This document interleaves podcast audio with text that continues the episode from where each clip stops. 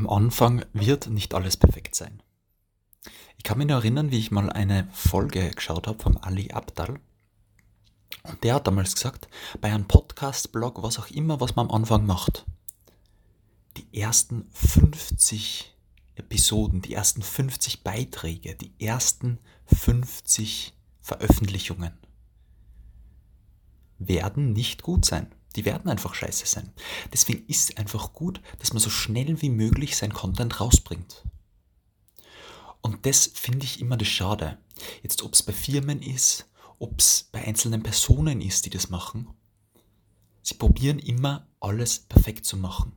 Die Episode sollte anders gestaltet sein. Die andere, der Blogbeitrag, sollte vielleicht ein bisschen mehr Inhalt haben. Er sollte vielleicht ein bisschen mehr ähm, Karotten, Tomaten, Rot, Grün haben von dem.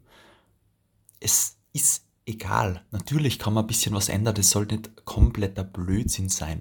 Aber wenn man schon lang dran gearbeitet hat und sie seinem Tun sicher ist, also einfach eine Ahnung davon hat, dann kann man das veröffentlichen.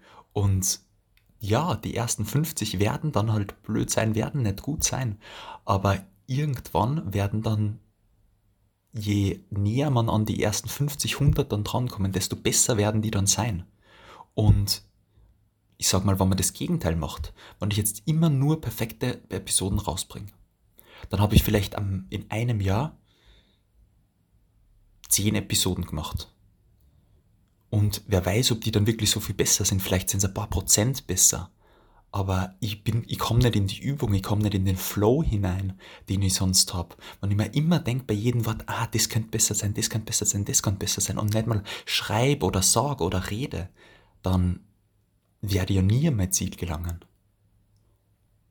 Da hat sogar so ein Experiment gegeben, da haben Schüler, eine Schülergruppe hat ähm, Fotos gemacht für ein ganzes Jahr und sie haben einfach jedes Jahr war die Aufgabe, einfach ein Foto zu machen.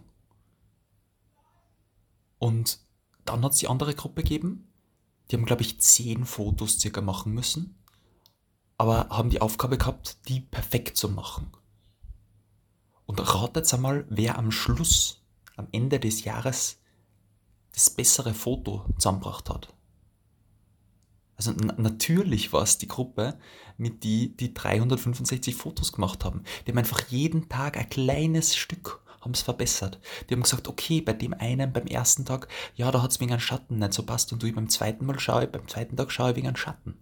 Und dann beim dritten Tag, okay, gibt es vielleicht was anderes, was ich ändern muss.